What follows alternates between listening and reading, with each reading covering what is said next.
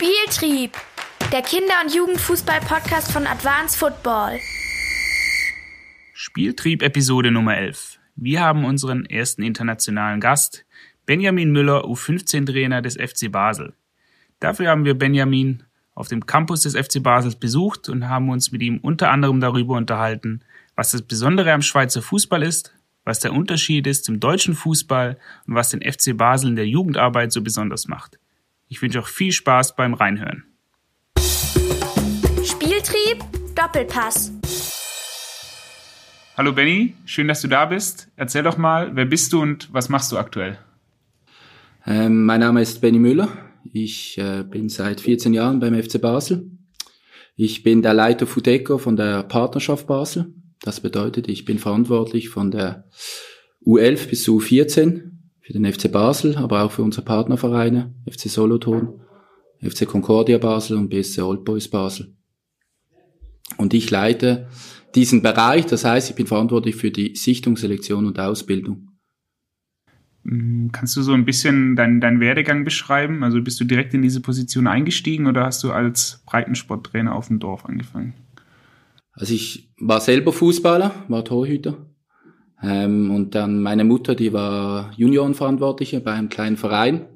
Dann hat sie mich immer gedrängt, komm, mach doch mal Trainer. Und ich habe immer gesagt, nee, keine Lust, mag ich nicht. Und dann wurde ich mit, äh, mit 17 wurde ich Trainer in der E-Jugend. Ähm, das hat mich dann gepackt. Ich war dann gleichzeitig noch äh, in der zweiten Liga, also es ist in der fünften höchsten Liga. In der Schweiz war ich noch Torhüter. Aber das habe ich dann sein gelassen, weil du kannst nicht Trainer sein und gleichzeitig noch Fußball spielen. Und dann hat's mich wirklich gepackt und da bin ich zuerst, glaube ich, ein, zwei Jahre E-Jugend, dann D-Jugend. Und in der D-Jugend haben wir eben gegen den FC Basel gespielt. Und wir haben eigentlich fast immer gewonnen. Und dann ist der Verantwortliche von, von Basel ist auf mich zugekommen, ob ich nicht Lust hätte, zum FC Basel zu wechseln. Und dann bin ich, äh, das war vor 14 Jahren, habe ich gewechselt in die U12 ähm, und dort eigentlich verschiedene Trainerstationen gehabt, also U10, U11, U12, U13, U14, eigentlich alles gemacht. Mhm. Okay. Jetzt, jetzt sitzen wir hier auf einem ganz, also für deutsche Verhältnisse zumindest, auf einem besonderen Gelände, auf einem Campus. Wenn du den mal den Zuhörern so ein bisschen beschreiben müsstest, was, was zeichnet das hier denn alles aus? Sehr viele Fußballplätze. Mhm. Ähm, der Campus ist ein schönes Gebäude, ähm, ist von Herzog und Dömerow. Die haben auch zum Beispiel die Allianz Arena in München gebaut. Das sieht man auch architektonisch sehr schön. Sehr viel Beton, halt modern. modern. Ähm, was aber toll ist, du hast eigentlich hier hinten deine Ruhe. Also du bist für dich, du kannst wirklich auf den Plätzen in Ruhe trainieren und bist ungestört. Und das ist sicher ein großer Vorteil, wenn du irgendwie eine öffentliche Anlage hast. Seit wann gibt's die Anlage dann? Seit sechs Jahren. Wenn du jetzt den, den Nachwuchs des, äh, des FC Basel so ein bisschen kurz und prägnant beschreiben müsstest, wie würdest du das tun? Eine hohe Identifikation mit dem Verein. Ähm, viele erfolgre erfolgreiche Beispiele aus der Nachwuchsarbeit, die eigentlich über die Super League, also über die Schweizer Liga, dann ins Ausland gewechselt sind, vor allem in die Bundesliga, ähm, teilweise aber auch in die Premier League. Granit Xhaka, Cerdan äh, Shakiri, Jan Sommer und so weiter. Also sehr viele positive Beispiele, die eigentlich von uns ausgebildet worden sind und dann in den Top 5 Ligen Fuß gefasst haben und sich etabliert haben. Wer den Schweizer Fußball noch nicht so kennt, wie muss man sich den FC Basel denn da vorstellen? Ist es eher so der FC Bayern des, des Schweizer Fußballs oder ist es eher so ein, weiß nicht, Hamburger SV, Werder Bremen? Nein, man sagt uns auch, wir sind das Bayern München äh, von der Schweiz. Ähm, wir haben natürlich tolle finanzielle Mittel. Also vor, ja, ist über zehn Jahre her, hat Gigiöri, war ja unsere Mäzenin. Durch sie konnten wir dann auch Erfolg haben, also konnten Meister werden, haben uns für die Champions League qualifiziert. Das ist, glaube ich, schon fast 15 Jahre her. Und seitdem eigentlich ähm, haben wir es geschafft, in den letzten Jahren uns selber zu finanzieren. Also durch die Champions League Teilnahmen, die wir gehabt haben, aber auch durch die Verkäufe von eigenen Spielern in, in die Top 5 Ligen. Ähm, und dadurch haben wir jetzt eigentlich einen finanziellen Vorsprung, der eigentlich vergleichbar ist mit dem FC Bayern München in Deutschland. Lass uns mal das Ganze so ein bisschen chronologisch äh, aufarbeiten, wenn du den, den Verein FC Basel von unten angefangen, also im Grundlagenbereich beschreiben müsstest. Welche, welche Gedanken liegen da dahinter im Grundlagenbereich? Und was beinhaltet den Grundlagenbereich? Der Grundlagenbereich beinhaltet bei uns die Stufe U11 bis U14. Ähm, und das Ziel ist eigentlich dort, die, die richtigen Talente zu finden. Die richtigen Talente heißt, die Talente, also die potenziellen Talente, aus denen dann Talente werden, die bis, wenn möglich, U18, U21 bei uns spielen. Also nicht Spieler, die wir irgendwie nach einem Jahr wieder wegschicken müssen, weil es die falschen waren. Und das ist eigentlich das Hauptziel oder die Hauptaufgaben vom Grundlagenbereich, dass du die richtigen Spieler findest.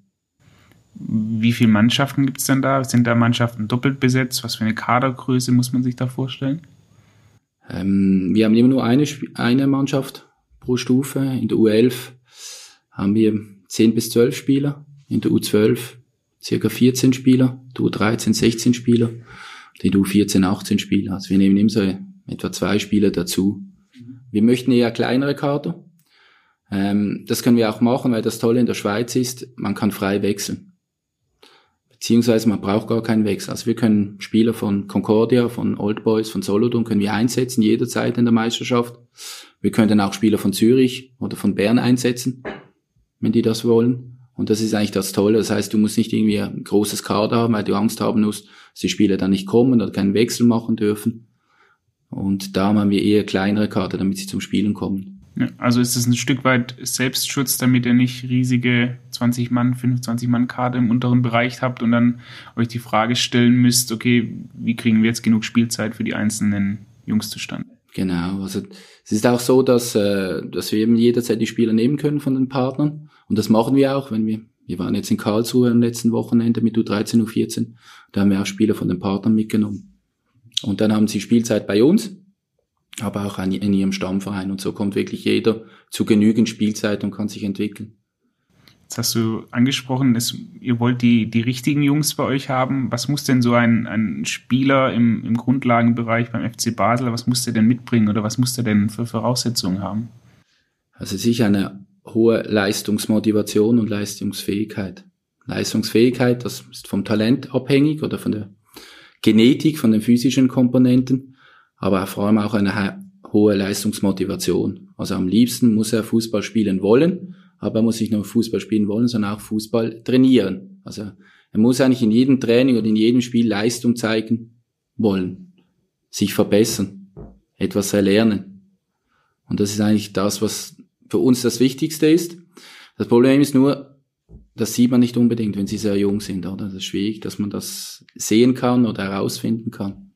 Und das ist eigentlich wie schon vorher gesagt, die Aufgabe vom äh, Grundlagenbereich, dass du die findest, die eine hohe Leistungsmotivation und eine hohe Leistungsfähigkeit haben. Gibt es da spezielle Inhalte, die ihr deshalb in diesem Bereich verwendet und spezielle Trainingsformen oder, oder Methodiken? Ist vor allem, wir machen viel Wettkampf im, äh, im Training, also viele Spiele, wo du dich eigentlich messen kannst mit, mit den anderen, intern jetzt, innerhalb der Mannschaft. Aber wir möchten uns auch mit anderen Teams messen. Da machen wir auch viele Spiele oder Turniere, auch im Ausland, wo wir uns dann auf, auf hohem Niveau messen können miteinander. Und was auch noch speziell ist bei uns, dadurch, dass die erste Mannschaft so erfolgreich war in den letzten Jahren oder Jahrzehnten, ähm, wird eigentlich erwartet, dass du als FC Basel immer gewinnst. Also die UF spielt gegen Zürich, dann musst du eigentlich gewinnen. Also ist die Wahrnehmung von außen, nicht, nicht intern, oder? Und dadurch müssen wir ihnen auch lernen, eine, eine Siegesmentalität zu entwickeln. Wir als FC Basel möchten gewinnen, egal ob in der U11, der U14 oder in der U21. Selbstverständlich ist das nicht das Wichtigste. Ist das auch so ein Stück weit das Alleinstellungsmerkmal, das der, der FC Basel in diesem Bereich hat? So dieses, dieses wirklich gewinnen wollen und Leistung bringen? Ich denke schon, es ist du, du hast immer mehr Druck wie andere Spieler in anderen Vereinen. Und es wird immer von dir erwartet, dass du Leistung zeigst und dass du gewinnst. Und dadurch ähm, gewöhnst du sich schon früh an diesen Leistungsdruck, den du hast, der von außen kommt. Und ich denke, das hilft dir dann auch später, ähm, dass du dich durchsetzen kannst. Da ist einfach wichtig, dass wir Ausbildner, wir Trainer, wir Verantwortliche ähm, den Druck von den Spielern eigentlich nehmen. Also Von uns darf kein Druck kommen, sie müssen gewinnen. Wir wollen gewinnen, aber sie müssen nicht gewinnen. Es gibt andere Dinge, die wichtiger sind im Grundlagenbereich. Wo rekrutiert ihr eure Spieler dann in diesen Altersbereichen her? Also ihr seid ja FC Basel recht nah an der Grenze, auch nach Freiburg oder Weil am Rhein ist ja, ist ja eigentlich nur ein Katzensprung. Wie, wie wird das gehandhabt in diesem Altersbereich? Ähm, wir haben gesagt, dass wir ab der U15 möchten wir die besten Spieler, Spieler innerhalb von einem Radius von 50 Kilometer um Basel. Und das beinhaltet natürlich auch den deutschen und den französischen Raum. Weiter wie 50 Kilometer darfst du gar nicht gehen ins Ausland. FIFA-Reglement zum Schutz von den minderjährigen Spielern. Und wir haben auch Scouts in Deutschland und in Frankreich. Und ich sage, ab der E-Jugend scouten wir auch intensiv in Deutschland und Frankreich und möchten dann spätestens auf die U14, U15 die besten Spieler innerhalb von diesen 50 Kilometern. Egal, ob sie von Frankreich, Deutschland oder aus der Schweiz kommen. Jetzt, jetzt habt ihr einen Spieler, sei es aus Deutschland oder aus Frankreich, hierher geholt.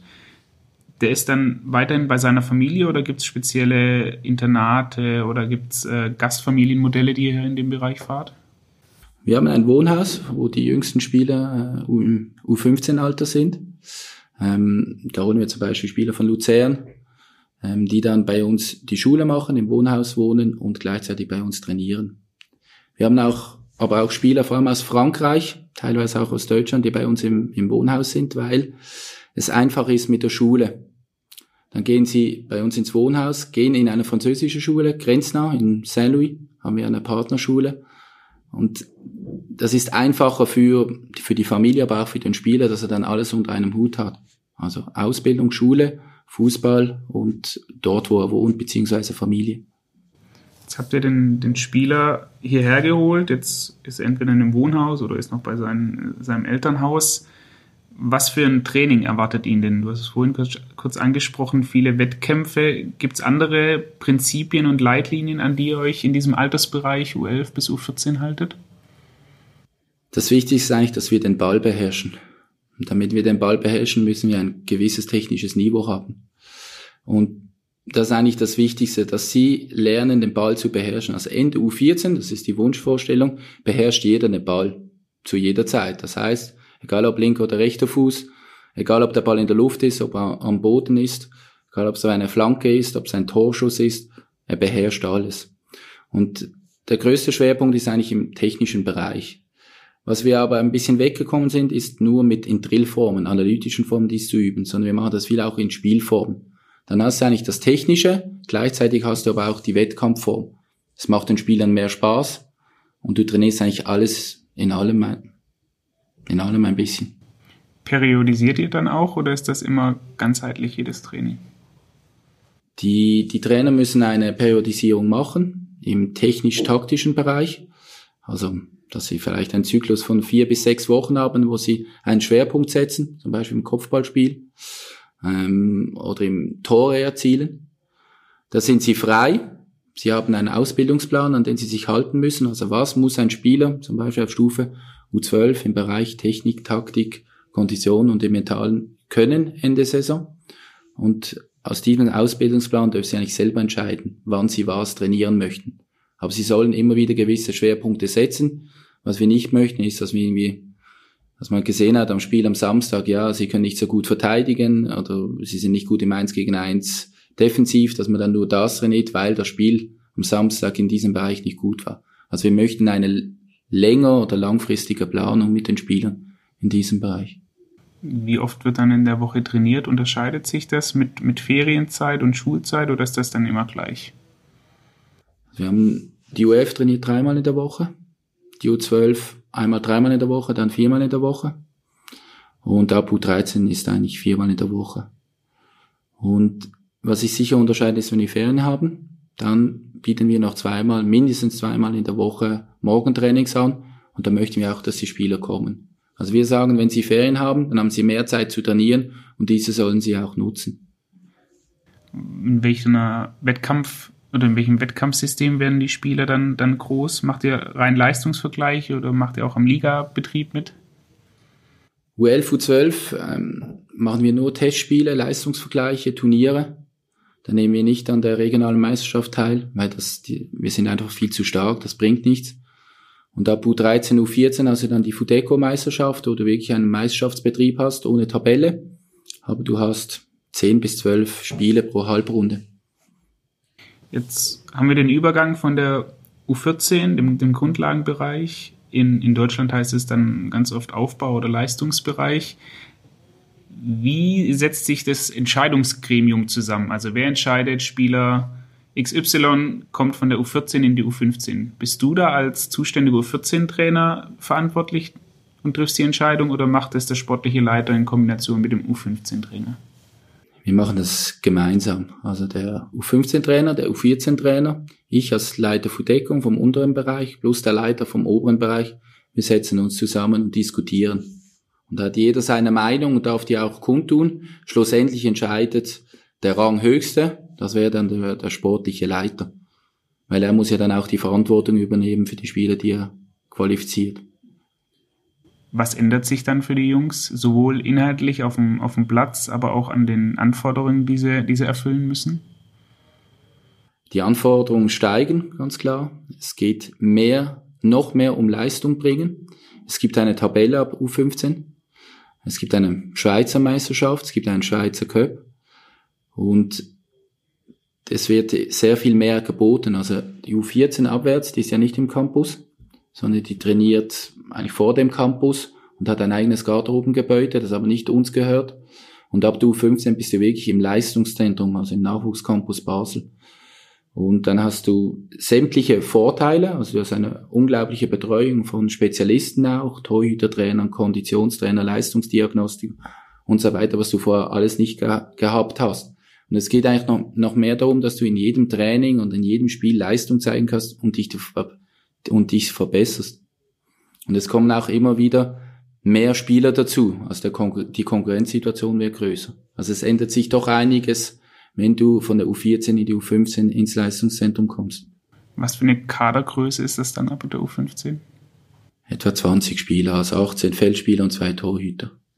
Und von den, von den Trainingsinhalten werdet ihr dann, dann größer in den Zahlenverhältnissen? Habt ihr, habt ihr andere Schwerpunkte als dann im Grundlagenbereich?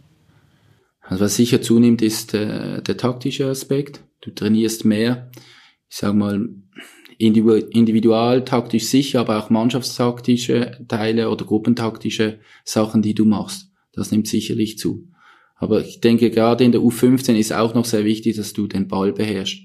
Und es ist ja, wie vorher gesagt, eine Wunschvorstellung, dass sie in der U14 alles können am Ball. Also bist du eigentlich weiter dran, sie auch technisch auszubilden.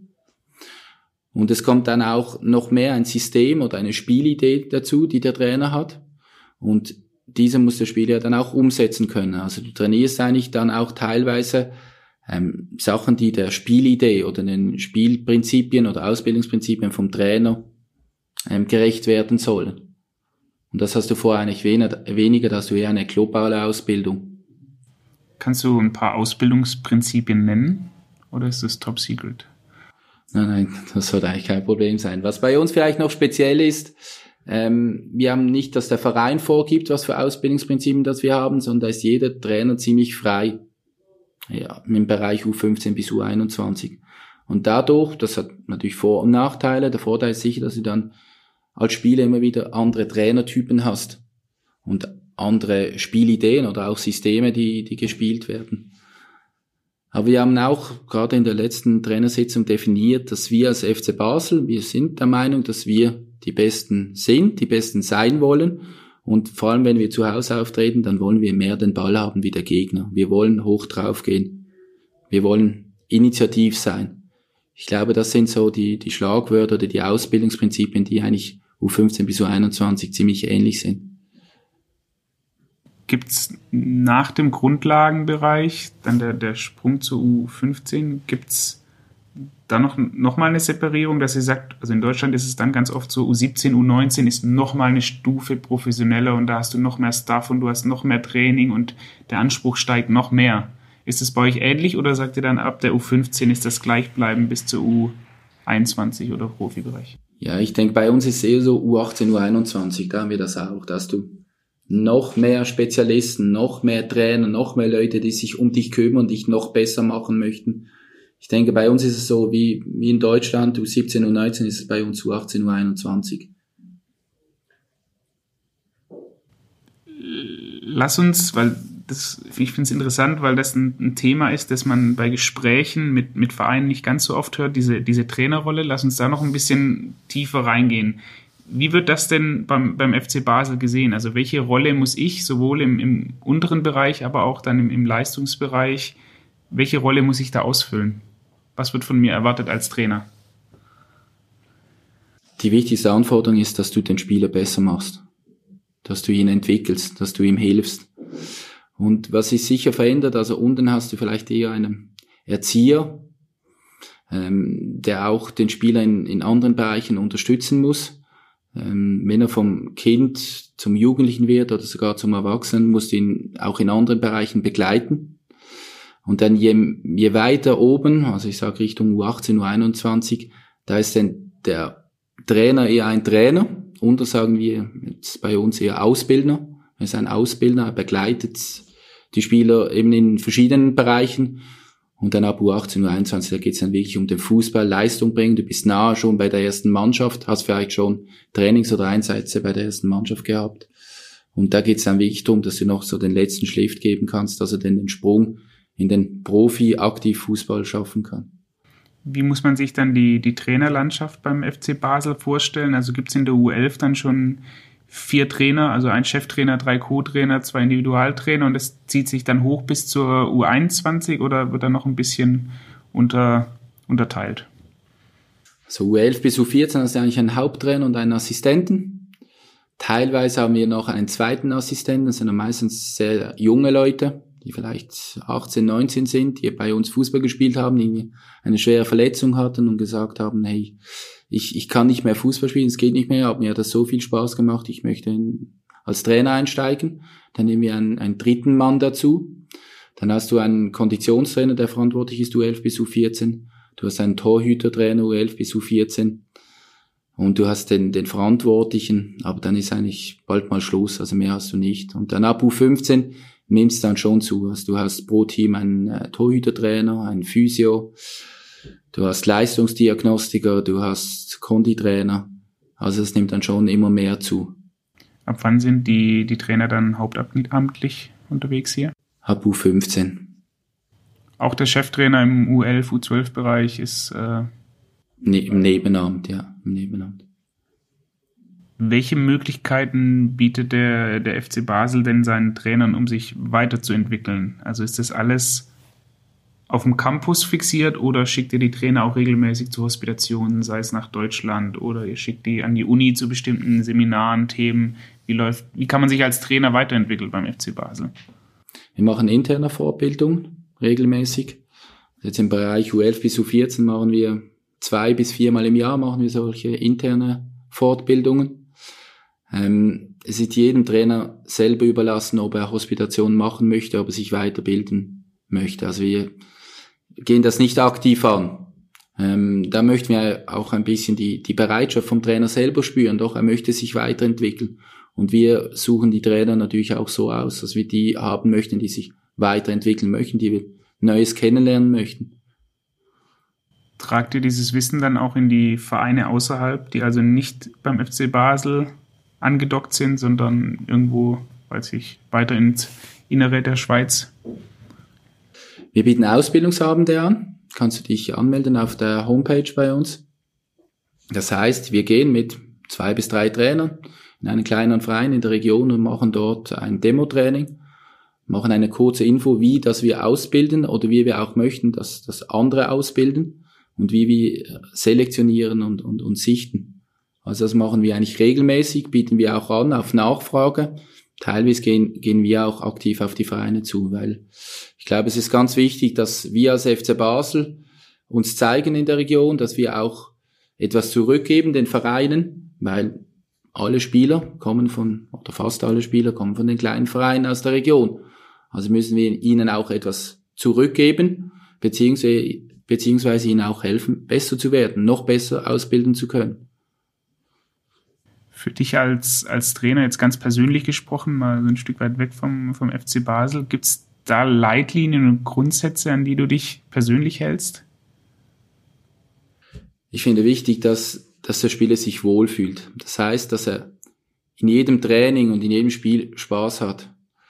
Man vergisst es immer ein bisschen, dass der, der Spieler geht ja auch in die Schule, hat vielleicht die erste Freundin oder was auch immer oder die zweite und er hat auch Probleme und er freut sich, muss sich ja jedes Mal freuen, er macht eigentlich das, was er am liebsten macht, macht er im Fußballtraining und wir suchen ja die Spieler auch so, so aus und da möchte ich den Spielern etwas bieten. Das heißt, sie kommen und sie können wirklich mit Freude trainieren. Trotzdem ist natürlich der Leistungsgedanke immer da. Und das Ziel ist eigentlich, dass du die, die Freude an der Leistung bei ihnen wächst. Wie schaffst du das dann da nicht, ja, nicht irgendwann abgenutzt zu sein? Also wie entwickelst du dich da weiter? Ich finde das Interessante als Trainer ist, dass du immer wieder andere Spielertypen hast. Auch andere Mannschaften. Du hast Mannschaften, die sind eher introvertiert, die reden nicht viel, die haben nicht viele Emotionen. Dann hast du eine Mannschaft, die haben viele Emotionen, die sind die ganze Zeit am Schwatzen. Dann hast du Mannschaften, die sind sehr aggressiv im Spiel oder Mannschaften, die haben, spielen eine sehr gute Spielidee, sind technisch sehr gut. Und ich finde das immer wieder interessant, verschiedene Mannschaften, aber auch verschiedene Menschen kennenzulernen und begleiten zu können. Und das motiviert mir, mich eigentlich immer wieder, gibt mir Energie. Gibt es da einen Jahrgang, wo du sagst, so in Re Retrospektive, das war so ein Jahrgang, da war irgendwas ganz besonders bei denen? Also da kannst du eigentlich den Jahrgang nehmen, den ich im Moment in der U15 trainiere. Ähm, die sind immer voller Freude, die haben sehr viel Energie auch. Ähm, es geht in jedem Trainingsspiel ab, wie wenn du ein Meisterschaftsspiel hättest oder wenn es um die Meisterschaft geht. Ähm, wenn dann die eine Mannschaft gewinnt, dann ist die Verlierermannschaft am Boden und die Gewinnermannschaft, die macht irgendeinen Jubel. Also ich denke, den, den Jahrgang, den jetzt in der U15 ist, das, das ist speziell, weil du sehr viel Freude spürst, auch einen tollen Teamgeist und auch sehr spezielle Typen drin hast. Typen, die du vielleicht nicht, nicht immer in jedem Jahrgang hast. Woran liegt das? Also glaubst du, der FC Basel hat da seinen Teil in der Selektion dieser Spieler und den, den Rahmenbedingungen, die er gibt, oder kommt es einfach mit, mit den Spielern, die halt irgendwo herkommen? Also ich sage jetzt nach ja, über zehn Jahren, ist eigentlich nur Zufall. Also da kannst du eigentlich nichts machen. Wir haben zum Beispiel der Jahrgang eins drüber, also in der U16, das ist das Gegenteil von der U15. Und klar kannst du ein bisschen probieren, versuchen, die, die Spielertypen zu finden, die dir noch fehlen. Aber das ist ja nicht so einfach, weil du hast ja nicht so einen großen Pool zum Auswählen. Also du wählst zuerst mal die Talente, die guten Fußballer, Plus, dann schaust du noch, was haben sie für ein Umfeld, was haben sie für eine Persönlichkeit. Aber ist ja nicht äh, unendlich. Und darum ist eigentlich ist Zufall. Woher beziehst du deine konkreten Übungsinhalte? Gibt es da Plattformen, die ihr vom FC Basel aus verwendet? Gibt es da Sachen vom Schweizer Fußballverband oder hast du da für dich selber ja wie so, ein, wie so eine Bücherei gemacht, eine Bibliothek? Also ich habe vor über zehn Jahren angefangen, mir einen Ordner zuzulegen und habe eigentlich die besten Übungen, Spielformen, die ich gefunden habe, habe ich dort abgelegt. Ich muss sagen, sehr viele Übungen sind aus dem Fußballtraining, aus dem DFB-Heft, weil da hat es wirklich tolle, tolle Ideen, tolle Übungen. Und dann heutzutage gehst du halt im Internet surfen und findest sehr viele interessante Sachen. Machst du jede Woche was Neues oder bist du ein Freund davon zu sagen, ich habe also gute Übungen sind in sich selber schon so gut, dass ich sie nicht also, dass ich sie oft spielen kann und nicht jedes Mal ändern muss. Es gibt sicher Übungen, die du öfters machst, aber du musst schon, das ist ganz wichtig, die Spieler, die finden es sehr schnell langweilig, wenn du, wenn du immer die gleichen Übungen machst. Also ich versuche schon abzuwechseln. Ich habe so meine Top-Übungen, aber die bringe ich vielleicht einmal im Monat oder so. Also du hast schon eine wiederkehrende Anzahl an, an, an Übungen und Spielformen, die du machst. Aber ich versuche eine große Abwechslung reinzubringen. Jetzt kannst du exklusiv eine Top-Übung, äh, die vielleicht ganz, kann ja auch ganz, weiß nicht, in Deutschland gibt's äh, Tschechenrolle, das heißt, die Mannschaft, die das Tor kassiert, geht raus und die nächste dritte Mannschaft kommt rein. Das wird bei vielen Trainern wahrscheinlich eine Top-Übung sein. Hast du vielleicht eine, die sich auch beschreiben lässt, dass die Zuhörer das so ein bisschen fassen können? Hm, auch schwierig. Es gibt natürlich sehr viele Übungen, die mir auch gefallen. Ähm ein Sechser-Rondo zum Beispiel mit Anschlusstor oder? Nein, es muss, für mich muss sein Spiel sein mit Toren. Es muss, also es gibt, ähm, die heißt glaube ich Übung Favre und da spielst du, ist egal, 7-7, 8-8 auf große Tore. Und wenn du ein Tor machen möchtest, müssen alle über die Mittellinie sein. Und wenn du schaffst, in der eigenen Hälfte acht Pässe zu machen, bekommst du auch einen Punkt. Und dadurch ähm, übst du eigentlich gleichzeitig oder du greifst an und dann hast du einen Torabschluss und der Torhüter fängt den Ball, der gegnerische Torhüter. Und dann muss, musst du ja mit, all, mit allen Spielern über der Mittellinie sein. Und dadurch ähm, muss eigentlich sofort umschalten, also ins Gegenpressing gehen. Gleichzeitig muss aber die, die Mannschaft, die den Ball erobert haben, sich auch rauskombinieren können. Also unter Druck diese acht Pässe spielen können, so dass du dann auch einen Punkt ergattern kannst. Das ist vielleicht eine Übung, die ich, die ich doch gerne mache. Die zeichnen wir dann in die Show Notes und nennen sie Benjamin Müller Übung. Du hast dich verewigt in Deutschland. Ähm, nimm uns doch mal mit in so eine Trainingswoche von dir. Angenommen, ihr habt samstags oder sonntags gespielt, jetzt ist wieder Montag und dann so sieben Tage bis zum nächsten Montag. Darfst gerne weiter ausholen, das Ganze. Am Montag hast du eher ein regeneratives Training. Das bedeutet eigentlich vor allem im technischen Bereich. Da arbeiten wir ähm, sehr viel, vielleicht zuerst mal in analytischen Übungen. Zum Beispiel gestern haben wir Spannschlag geübt, die Diagonalbälle oder Chipbälle, die vielleicht zuerst in einer analytischen Übung und auch in einer Spielform machst. Dann ab U15 machen wir auch regelmäßig am Montag Kraft-Beine. Das machen wir meistens nach dem Training. Das heißt, dass wir mit Langhandeln arbeiten. Natürlich auf Stufe 15 mit wenig Gewicht. Ähm, da geht es vor allem darum, die, die Technik zu erlernen. Dann kannst du es auch nach dem Training mal machen, wenn sie vielleicht schon ein bisschen müde sind. Ähm, am Dienstag ist so der Fokus im konditionellen Bereich. Im Moment sind wir da beim Thema Schnelligkeit, Schnellkraft. Aber auch hier geht es in der U15 vor allem darum, die Technik zu erlernen. Also hast vielleicht noch nicht so viele Wiederholungen oder so eine Belastung, wie du es dann später hast. Ähm, Anschließend äh, gehen wir in ein Offensiv-Defensiv-Training. Das heißt, dass wir die Defensiven zusammennehmen mit einem Spezialtrainer und die Offensiven mit einem Spezialtrainer und dann am Schluss eigentlich wieder zusammenführen in einem Spiel. Mittwoch ist so der, der Haupttrainingstag. Ähm, wir beginnen zuerst mit, mit Rumpfstabilisation oder Beweglichkeitstraining. Oder jetzt haben wir auch angefangen mit T-Rex, also eigentlich ein Krafttraining. Anschließend äh, nütze ich eigentlich den Mittwoch für, für viele Spielformen. Ich möchte dort, weil du hast Zeit, wir trainieren zwei, zweieinhalb Stunden. Das möchte ich eigentlich ausnutzen. Wir haben auch Partnerspieler dann dabei am Mittwoch. Und dann kannst du auch mal größere Spiele machen. Je nachdem hast du Glück, kannst gleich ein 11 gegen 11 machen. Du machst eine 8 gegen 8. Am Donnerstag haben sie dann frei, können sie sich erholen. Und am Freitag hast du dann so das Abschlusstraining. Abschlusstraining nur im weitgehenden Sinn. Also wir trainieren auch 90 Minuten. Wir machen es eigentlich nicht kürzer. Ähm, du hast sicher viel Torabschluss, so für Selbstvertrauen. Du hast vielleicht eher kleine Spielform, wo es abgeht. Ähm, du scheißt eigentlich, dass du dir als Trainer, aber vor allem auch den Spielern ein gutes Gefühl gibst dann für, für den Spieltag.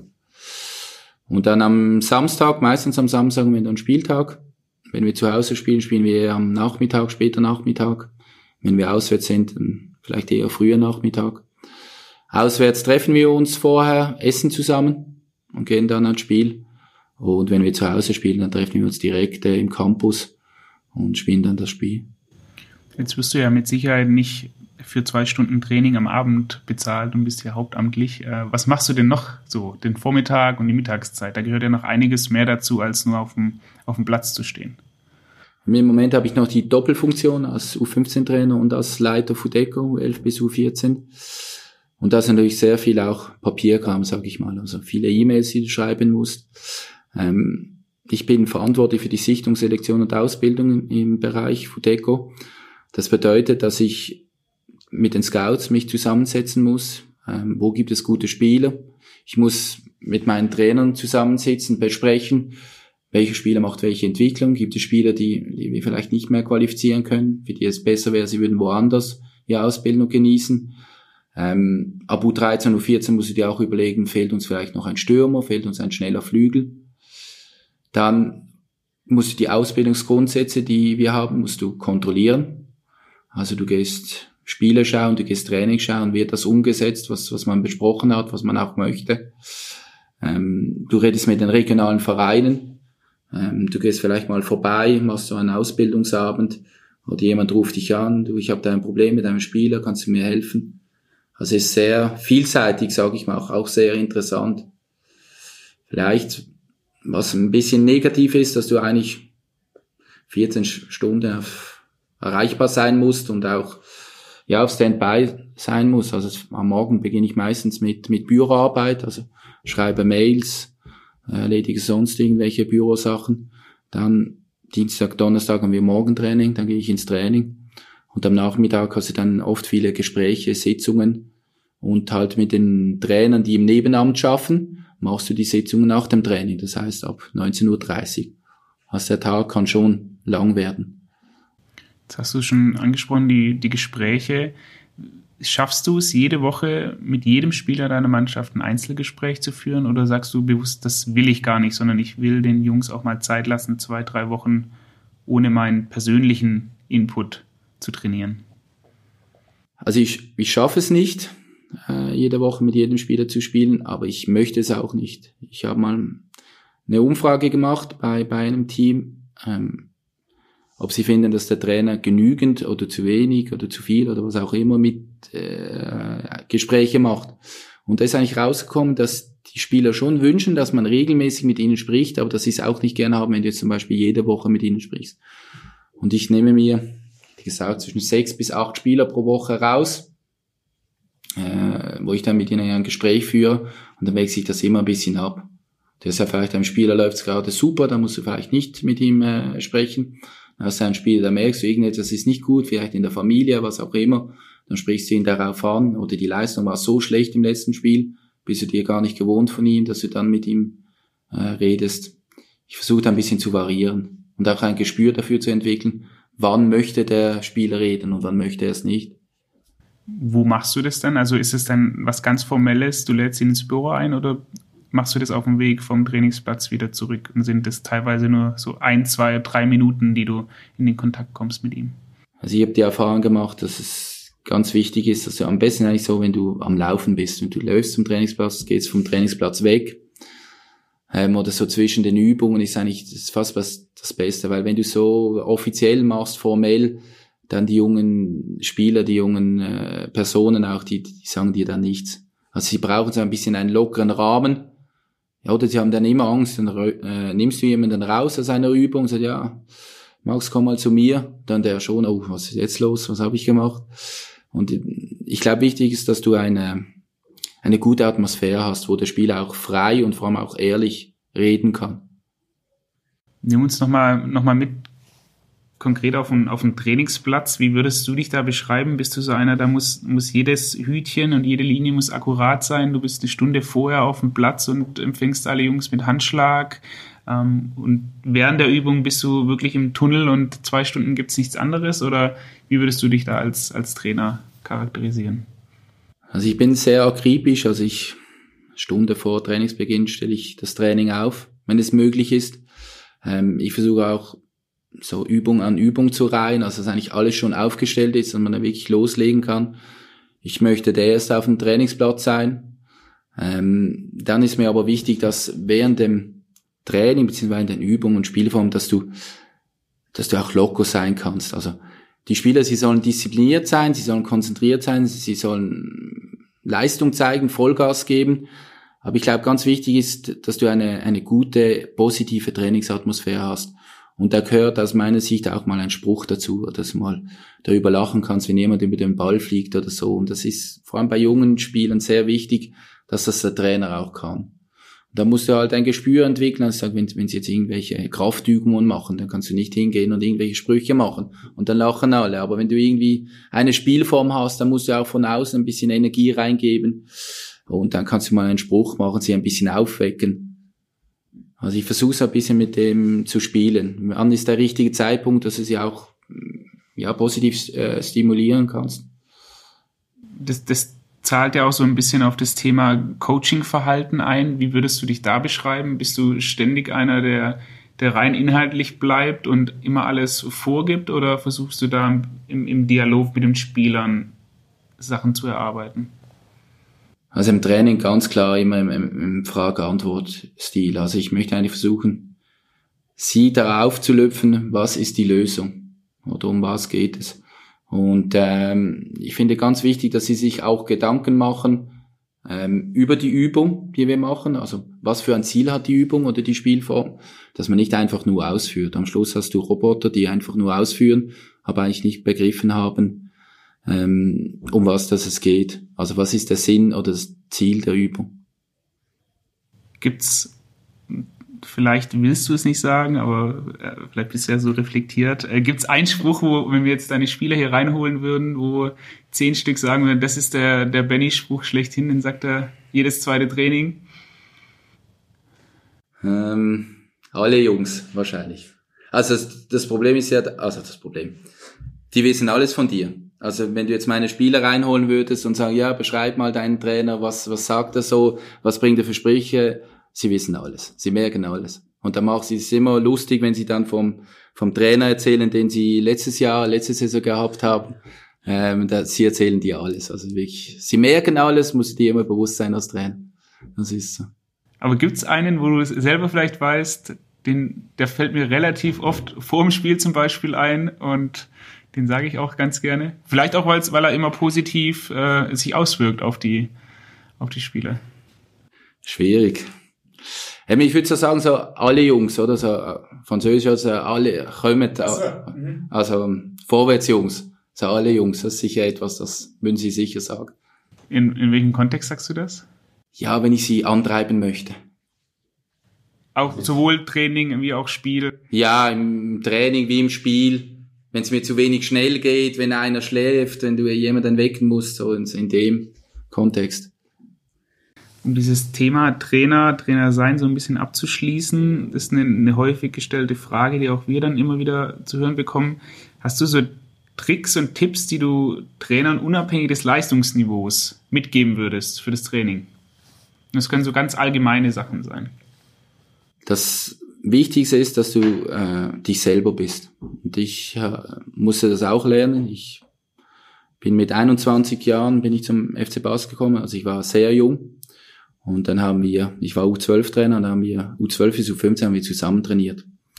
Und dann hattest du dort ältere Trainer, sehr erfahrene Trainer, Koryphäen.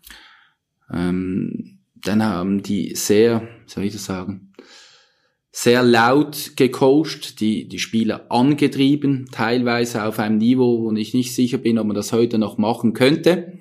Äh, vor allem auch, ob es zielführend ist. Und ich habe dann versucht, diese Trainer zu imitieren. Das waren meine Vorbilder, ich wollte auch so sein. Und dann hat der eine Trainer, der war dort in der U13, der hat zu mir gesagt, hey Benny, hör auf mit dem Scheiß. Sei dich selber, du bist gar nicht so. Also sei dich selber, du musst nicht die anderen nachmachen. Sei wie du, sei mit deinen Spielern so, wie du das auch möchtest. Und das habe ich wirklich mitgenommen. Und eigentlich seitdem äh, nehme ich mir das zu Herzen, dass ich mich selber bleibe. Und halt mit allen positiven Sachen, die ich habe, aber auch mit den, mit den negativen. Jetzt sind wir ja ein, ein überwiegend deutscher Fußball-Podcast, ähm, aber nimm uns doch mal für die, für die Zuhörer, vor allem aus Deutschland, mit. Was ist denn das Besondere am Schweizer Fußball? Was zeichnet den denn so ein Stück weit aus?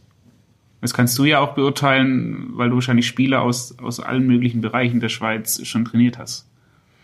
Also was sicher einzigartig ist, dass wir jedes Talent erfassen. Also im Bereich Fudeco mit den Stützpunkten funktioniert ähnlich wie in Deutschland mit den Stützpunkten auf Stufe 12 erfassen wir jedes Talent. Also bei uns geht kein Talent unter. Das heißt, jedes Talent oder jedes potenzielle Talent spielt bei einem Großverein oder bei einem Futeco-Verein, also in dieser Futeco-Meisterschaft und kommt nachher dann auch in die U15-Meisterschaft, in die nationale, äh, in den nationalen Spitzenfußball. Dadurch müssen wir eigentlich nur noch die Talente, die wir haben, das sind nicht so viele wie zum Beispiel in Deutschland, müssen wir dann halt gut ausbilden. Und ich glaube, da haben wir auch wieder etwas, wo wir zumindest in den letzten Jahren besser waren wie die anderen oder besser auch gearbeitet haben, ist in der Trainerausbildung. Also wir haben gute Trainer. Das heißt, wir finden die wenigen Talente, die wir haben, die finden wir, die finden wir alle und die können wir auch noch gut ausbilden. Und dann der dritte Punkt, und ich denke, das ist ganz wichtig, ist natürlich die vielen verschiedenen Nationen und die Ethnien, die du hast. Ist jetzt auch in der äh, Schweizer Fußballnationalmannschaft. Du hast so viele verschiedene Nationalitäten, Ethnien, und da bringt jeder, jede Nation oder jede äh, Ethnie auch einen anderen Spielertyp mit, den wir vielleicht in, in der Schweiz nicht so haben. Die Schweizer sind diszipliniert und, und strategisch und halt vielleicht, äh, ja, wenn du jetzt schaust, so ein Sherdan Shakiri, der ist sicher technisch, spielerisch auf einem anderen Niveau wie die Schweizer. Obwohl das für uns ja alle Schweizer sind. Also das ist sicher ein, ja, ein großer Vorteil, den wir haben gegenüber anderen Ländern. Jetzt hast du es gerade angesprochen. Was ist denn für dich ein, ein Talent? Also wie würdest du ein Talent einem, einem Laien beschreiben?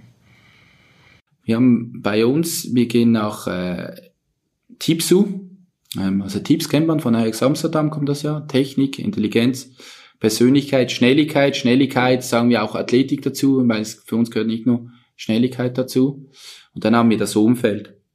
Und wir haben für uns eigentlich so ein Raster erstellt, wo wir diese vier Punkte haben. Und das Umfeld, das steht eigentlich über allem, oder? Ähm, die vier Punkte, die sind eigentlich in dem Umfeld drin.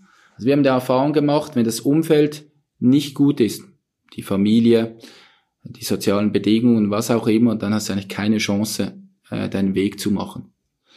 Da haben wir natürlich noch den Vorteil, dass wir solche Spieler, wo das Umfeld nicht stimmt, ins Wohnhaus nehmen können, so dass wir eigentlich auch das Umfeld auf ein gewisses Niveau bekommen, so dass der Spieler seine Entwicklung machen kann.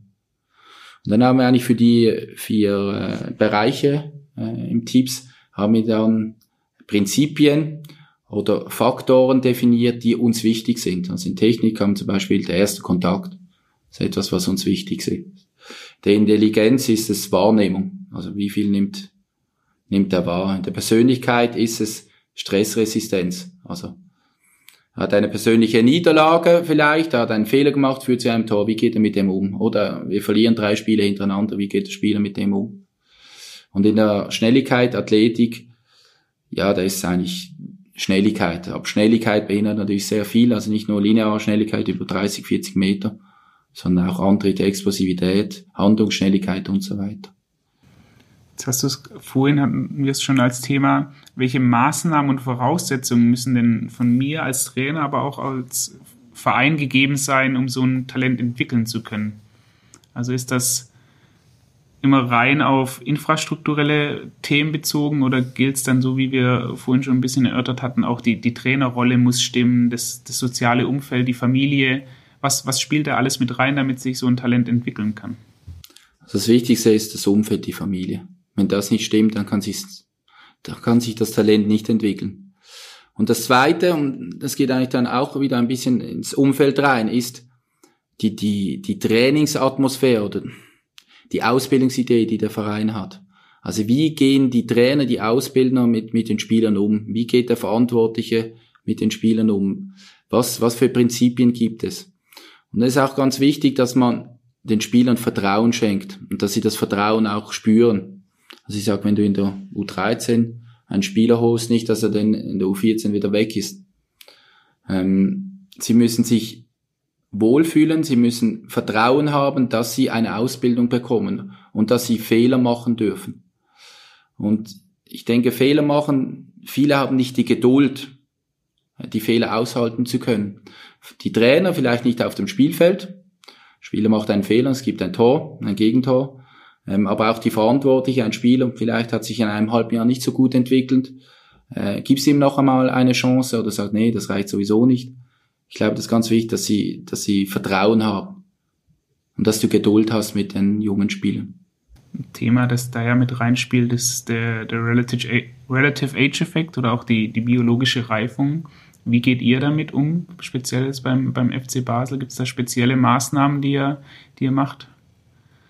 Wir haben versucht, Selektionskriterien oder Bewertungskriterien zu erstellen, die eigentlich diesen Relative Age Effekt ausheben, also die nicht entscheidend sind. Also ich sage mal, wenn du jetzt die lineare Schnelligkeit als Selektionskriterium nimmst, oder es gibt Vereine in Deutschland, die selektionieren, die lassen sie durch eine Lichtschranke laufen und dann die zehn schnellsten werden genommen und die anderen nicht. Und wir haben auch mal darüber diskutiert, sollen wir das auch machen, weil du musst heutzutage schnell sein. Und wir haben gesagt, nein, wir nehmen das nicht rein, weil es kann sich noch so viel entwickeln. Also, wenn du noch im Kindesalter bist, wenn du in die Pubertät kommst, kannst du einen riesen Schnelligkeitszuwachs bekommen. Und da haben wir gesagt, nee, nehmen wir nicht rein. Und für mich zum Beispiel ein Selektionskriterium, das diesen Relative Age Effekt aushebelt, ist die Wahrnehmung. Also wie viel nimmt der Spieler wahr? Und was hat er für eine Entscheidungsquote? Also wir sind dran. Teilweise haben wir vielleicht schon den einen oder anderen Punkt gefunden, Selektionskriterien zu finden, Bewertungskriterien zu finden, äh, ohne dass der, die körperliche Entwicklung vom Spieler eine, eine Rolle spielt. Das macht er dann speziell durch Übungen oder durch Tests oder wie kann man sich das vorstellen? Ja, das, das ist eben das schwierig, oder? Wenn das schon jemand rausgefunden hätte, dann wäre es kein Problem. Aber das ist eben das schwierig. Also wir haben mal probiert mit, mit der Entscheidungsquote, dass du das misst, also du lässt sie spielen und dann schaust du mal von zehn Entscheidungen, wie viel macht er richtig. Aber ist schwierig umsetzbar, sehr aufwendig. Die Frage ist dann auch, hat er vielleicht einen schlechten Tag, war so ein bisschen kränklich und dann ist er nicht so gut oder was auch immer, oder hat er schlechtere Mitspieler wegen dem, oder der Platz war nicht gut und dann war die Entscheidung ist noch schwierig. Also wir, wir versuchen etwas herauszufinden, aber bis jetzt, muss ich ehrlicherweise sagen, haben wir es noch nicht gefunden. Aber hast du für dich so einen, so einen kleinen Trick, also weiß nicht, ein Plakat, wo drauf steht, Achtung, Relative Age Effekt und jedes Mal, bevor du auf den Platz gehst, guckst du da drauf und denkst dran, proaktiv, okay, nicht nur die, die großen, schnellen. Nein, ich mache es eigentlich so, also mir ist zum Beispiel wichtig Beidfüßigkeit. Und Beidfüßig, also wenn du im regionalen Fußball, im Breitenfußball mal ein Spiel schauen gehst und dann siehst du einem, der gefällt dir, das ist dein Talent aus, de, aus deiner Sicht, dann ist der sicher nicht beidfüßig. Also schon bei uns gibt es kaum Spieler, die mit beiden Füßen gleich gut spielen kann. Aber wie oft benutzt er den schwachen Fuß? Und wenn du einen Spieler hast, der oft den schwachen Fuß benutzt, auch wenn er nicht so gut ist, sage ich, das ist ein, ein Talentkriterium, da würde ich sagen, oh, den müssen wir anschauen. Das ist eigentlich, ich suche auch solche Kriterien, äh, das ist zum Beispiel der schwache Fuß, also wie oft benutzt er den schwachen Fuß, damit ich nicht schauen muss, was für eine körperliche Entwicklung hat er.